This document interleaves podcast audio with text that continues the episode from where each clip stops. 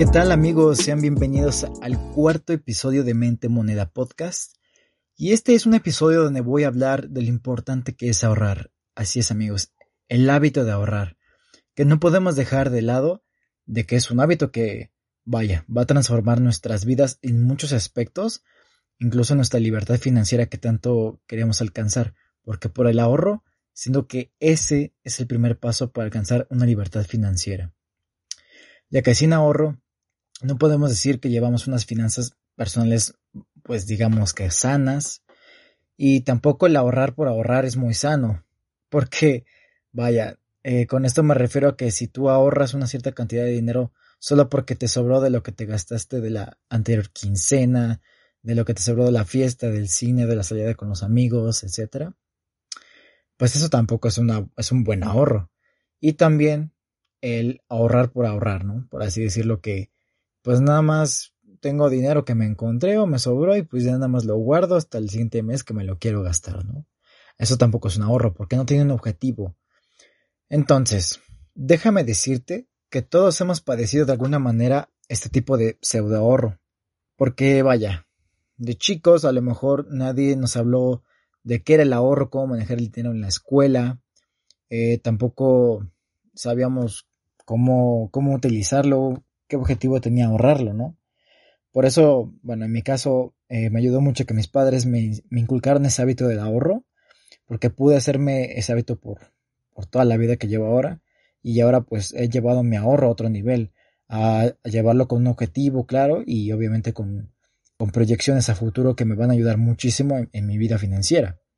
Y bueno, antes de continuar el episodio, te recuerdo que te suscribas a las diferentes plataformas de audio donde estás escuchando este, este episodio, para que sepas cuando haya un nuevo episodio y síguenos en redes sociales, en Facebook e Instagram como Mente Moneda Podcast, donde estaremos publicando contenido cada semana para ayudarte en tu emprendimiento y finanzas.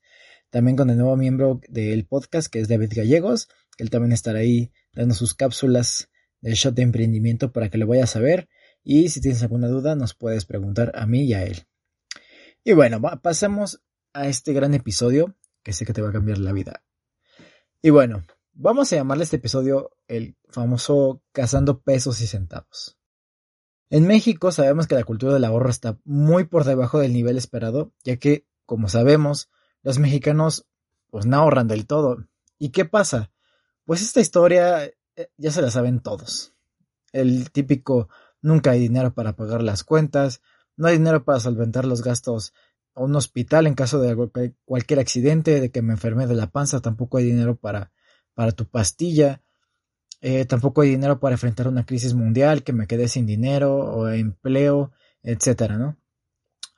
Vaya, ¿ustedes por qué creen que somos uno de los países más afectados en la pandemia? Porque en México más del 70% de las personas viven al día, o sea, cada día salen a ganarse el pan literalmente de cada día y esto refleja una cultura bueno, más bien una falta de cultura de prevención, ya que prevenir es estar preparados para cualquier emergencia, porque uno nunca sabe cuándo necesitarás dinero, ¿no? No, no se sabe si mañana lo necesites para algo muy urgente, para tu salud, para tu familia, para comer, etc. Por eso yo te invito ahorita, a, bueno, yo te doy un consejo, de que vayas corriendo inmediatamente o bueno, si quieres mañana, pero lo más rápido posible, a tu sucursal más cercana para, ya de un banco o una caja de ahorro, para que abras una cuenta, una cuenta de ahorro para ti y empieces a ahorrar desde ya y cada mes estés aportando cierta cantidad de dinero para que tú puedas tener ciertos eh, rendimientos, puedas tener la seguridad de que tienes dinero, eh, por así decirlo, de salvamento, de emergencia, en caso de lo que tú necesites o si vas a, o si vas a comprar una casa, un auto en un futuro, realmente es muy importante que vayas corriendo a abrir tu cuenta desde ya. Porque este hábito, o sea, con este hábito que te estás haciendo, pues ya ganaste mucho financieramente y personalmente. Realmente te diría que eres una persona que ya está por encima de otras en tu cuestión, en cuestión de finanzas, y eso que a lo mejor si eres de una profesión que no tiene que ver nada con el dinero, pues créeme que ya estás a un pasito de alcanzar tu libertad financiera con solo el ir a abrir una cuenta de ahorro. Y bueno, creo que empecé muy directo al grano con este episodio, porque sé, yo quería invitarte luego, luego a que vayas, Pero creo que hay algo que me faltó contarte del por qué los mexicanos, bueno, la gente normal, vamos a decir, la gente regularmente no, no solemos ahorrar o no solíamos ahorrar por ciertas cosas, ¿no? Algo que yo llamo la enfermedad de la gastritis aguditis. ¿Y por qué? No, no es gastritis, ¿eh? es gastritis aguditis, porque tienes una obsesión con gastar el dinero. El dinero es, una, es un recurso que muchos a lo mejor no saben cómo invertirlo y tiene que ver algo mucho con sus hábitos personales de, de, cada día. Por eso, en este episodio te voy, vamos a imaginar que estamos en un consultorio médico, vamos al doctor, para que nos diagnostique los síntomas de la gastritis aguditis. ¿Sí, amigos? Te voy a dar una lista de consejos que puedes tomar para mejorar tu hábito de ahorro y eliminar por fin esta enfermedad que te impide hacerlo. O sea, vamos a tomar nuestra pastillita y vamos a eliminar esta gastritis aguditis con esta información que te daré. El primero, vamos a identificar estos síntomas. ¿Eres rico o gastalón? A lo mejor te das ciertos lujos o ciertos gastos de rico, a lo mejor no te, te gusta el café bien caro, te vas al Starbucks por unos 60 varos, te compras un café bien rico, pero vaya, te, te costó a lo mejor algo fuera de tu presupuesto y, pudiste haber a lo mejor tomado un café más sencillo de, una cafetería un poco menos, eh, con precios más baratos, pero no, elegiste tener también eh, lujos, unos hábitos también de rico, a lo mejor te vas al country club de hacer, a practicar golf y te sale muy caro la hora de, de práctica, ¿no? Tienes que estar consciente de que si realmente eres un multimillonario, o realmente te crees el multimillonario y estás haciendo gastos, por así decirlo, que no tienen nada de sentido. Eres también adicto a las ofertas o descuentos, que también te gusta gastar y gastar y gastar si ves una oferta. Y eso también te hace muy gastalón. Entonces elimina ese, ese tipo de cosas como, como ser una persona que gasta y gasta y gasta. Y analízate. Eh, ponte así escribir en una libreta cuánto, cuánto dinero gastas al día, eh, si realmente son necesarios tus gastos o realmente puedes aligerar la carga de pago. No sé, pregúntatelo. Tú te conoces muy bien y sé que tú sabes que así también haces gastos innecesarios, ¿no? Todos lo hacemos alguna vez, pero obviamente lo importante es tomar conciencia de lo que estamos haciendo y obviamente poner manos a la obra. El segundo síntoma, te voy a decir, asociaciones forzadas. Es el típico de cuando, por ejemplo, vamos al, cine, de por sí el boleto está muy caro. Pero todavía te quieres comprar el combo cuates, el combo familiar, para ti dos personas. Y realmente hay casi que te puedo decir que te gastas unos 200, 300 pesos, ¿no? Dime tú, ¿eso era necesario? Hasta pudiste, no sé, comprarte unos cacahuates o comer antes de entrar al cine, ¿no?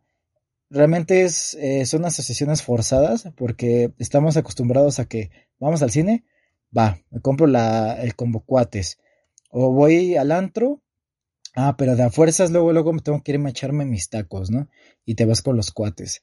O también me voy a la playa de vacaciones y a fuerzas vas por un nuevo traje de baño. O que, no sé, cada fiesta diferente te compras un nuevo vestido. O que cada ciclo escolar te compras la nueva mochila. Entonces, e, este tipo de cosas son las que también nos quitan muchísimo dinero y a veces decimos, podemos reutilizar ciertas cosas, a lo mejor podemos darle un doble uso, una doble vida una prenda, o realmente decir que las salidas pueden ser no tan... podemos decir que no podemos gastar tanto dinero, ¿no? Otro síntoma es la pseudoterapia financiera, el, el típico porque me lo merezco, ¿no? El típico L'Oreal, porque yo lo valgo, ¿no? O sea, es como, por ejemplo, una amiga una vez estaba con mucha depresión y pues ella salió a comprar ropa para sentirse mejor con ella misma, ¿no? Para olvidar su dolor y decir, ok, comprando más ropa es como un nuevo ciclo, todo bien, pero en ese típico, o sea, ese tipo de, de pseudoterapia, ella lo único que hizo fue gastarse muchísimo dinero cuando pudo haber mejor gastada en un psicólogo, en una terapia para que ella estuviera mejor porque al final de, cuentas, de cuando ella se compró la ropa, pues la verdad se sentía igual que antes. Entonces ahí desembolsó casi unos 10 mil pesos, imagínense. Entonces pónganse a pensar un poquito del típico del porque me lo merezco, ¿no? Si no están mal, tristes emocionalmente o algo así, vayan psicólogo, terapia, pueden invertir mejor ahí que gastar en ropa y, cosas que a lo mejor les darán placer inmediato, pero luego, luego se les va eh, a quitar ese tipo de placer, ¿no? Esa, esa satisfacción. O también el típico nunca hay dinero, pero, pero sí sale el dinero cuando está, por ejemplo, la fiesta o está la PC Gamer. O bueno, hay muchísimos ejemplos de decir es que no, nunca hay dinero, pero ah, vaya, cuando algo nos, algo nos interesa, y bueno, a lo mejor no es algo que nos va a dejar mucho rendimiento a nosotros, pues vaya, ahí se aparece el dinero, ¿no? Hacemos hasta lo imposible para conseguir el dinero y pagarlo. Este, también, para los que dicen, es que son mis gastos fijos o ponen muchas excusas, pues vamos a ver dónde hay dinerito extra para solventar mejor tus gastos y esos gastos necesarios que, que estamos diciendo, ¿no? Por ejemplo, también elimina los gastos hormiga. Aquí, ¿qué, quiero decir con esto? Analízate diario, o sea, hay muchos gastos que, por ejemplo, no sé, a lo mejor cada día le, depositas 20 pesos al celular, ¿no? Pues bueno, a lo mejor es necesario para tu trabajo, pero a lo mejor es nada más porque quieres estar conectado en Facebook o algo así, ¿no? Entonces elimina ese tipo de gastos, ¿no? Igual, si tienes un antojo, pues llévate algo de tu casa, unas barritas, unos, eh, no sé, prepárate algo de comer y no andes gastando en dulcecitos, en papitas, en cosas que se te va el dinero diario, ¿no? Eh, también elimina el gasto de dinero por flojera, porque por ejemplo, si tú sales muy tarde de tu casa y tuviste que haber tomado el autobús a tu trabajo, pues mejor tomas un taxi, ¿no? Pero pues ya en lo que tomas ese taxi, ya gastaste mucho más dinero de lo que pudiste haber ganado en, o sea, gastado, perdón, en, un camión. Entonces, fijémonos mucho en qué tipo de gastos estamos haciendo y no estamos flojos. Eh, a lo mejor la flojera nos hace gastar casi 200 pesos diarios. Así que fíjense que ahí puede haber más dinero de lo que ustedes creen. También hazte útil, porque si estás desayunando en el trabajo, pues mejor hazte un desayuno en, tu casa, ¿no? No gastes dinero, a lo mejor en la señora que te hace los chilaquiles o, o otro tipo de cosas, ¿no? Por así decirlo que, que te están consumiendo mucho dinero. Así que hazte útil, eh, trata de reducir gastos y verás que el dinero aparece solito. eh, también los gastos en la casa, fíjate mucho cuánto, de cuánto gastas en la luz, en el agua, en la comida, calcula bien. Practica hobbies sin tener que derrochar dinero siempre, o sea, no vayas de compra siempre como tu hobby o paga el country club de golf a cada rato, sino pues haz ejercicio, haz otro tipo de cosas que no tengan que invertir tanto dinero, o si inviertes dinero, pues vaya, que sea una buena inversión para tu desarrollo personal, ¿no? Como un libro, como bailar o algo así. También haz un inventario. En casa tenemos muchísimos gastos, ah, porque luego se me pierde el lápiz, la pluma, la libreta, que ya no hay medicamento, que se me, que se me pierde la aspirina, ¿no? O sea, cuenta tus medicamentos, cuánto tienes, porque luego esos cuestan muy caros. También tus zapatos, Ve si a lo mejor les puedes dar un doble uso o si los perdiste, pues búscalos, ¿no? Eh, tienes que tener tu inventario y no tener que gastar a cada rato en unos Nike Air Force o algo así. Eh, también aprende a comprar porque vaya, una que otra vez todos hemos sido víctimas del consumismo, del marketing. Entonces, vaya, hay que, hay que ser razonables. Está el típico comparar precios, eh, calidad, cantidad, de que también tú te puedes frenar a ti mismo eh, checando si a lo mejor en, la plaza no están los mejores, pues a lo mejor, no sé, en, el, en el puesto que está al lado de tu casa puede estar más barato la cosa que tú quieres, ¿no? También hace esta pregunta, ¿lo necesitas o lo quieres? Repítete, no, no lo quiero, no lo necesito, solo lo quiero. Entonces, así te puedes frenar, ¿no? De que puedes vivir sin tal, sin, sin tener que comprar tal cosa o algo así. También está el típico de, pues me frena, ¿no? De que voy, voy al puesto, a donde, o a la tienda donde venden la cosa que quiero, y pues pregunto, ¿no? El precio, y digo, bueno, ahorita me doy una vuelta, ¿no? El típico ese de que, de que te vas a dar una vuelta, ¿no? Eso también es frenarte a ti misma o a ti mismo de lo que necesitas. Eh, también ahorra dinero de tus impuestos. Igual si tienes una persona que paga muchos impuestos, pues acércate a un contador o algo así. Bueno, yo soy contador y mucho de lo que hacemos en el trabajo es darle eh, esa atención al cliente para que pues vaya, podamos checar cuánto puede pagar y ver si podemos reducirle sus, sus, gastos, ¿no? Para eso nos, nos, dedicamos los contadores, ayudarles a la declaración de impuestos y obviamente hay muchas maneras de reducir impuestos. Este, nuevas fórmulas para generar dinero es o le bajamos a los gastos o generamos ingresos extra. Y un consejito de pilón o unos consejos que te quiero dar es ahorra con objetivos porque la motivación es importante. Ahorra para mejor irte de viaje, para comprarte ese vestido que siempre quisiste, para comprarte esos tenis que a lo mejor estás soñando desde hace mucho. Eh, involúcrate, toma objetivos, eh, pon plazos, o sea, dedícate a estudiar muy bien tus finanzas y cómo puedes alcanzar ese ahorro que quieres, para mejor para tu carro, para tu propia casa, etcétera. También ahorra con porcentajes, porque por ejemplo, si tú de salario, digamos, recibes 100 pesos, pues a lo mejor de esos 100 pesos sabes que te vas a gastar 50 pesos. Entonces, ya ocupas el 50%. Entonces, lo demás, a lo mejor lo puedes, eh, puedes decir un 25% ahorro y otro 25% para, para mi hobby o, alguna cosa que me quiera comprar, ¿no?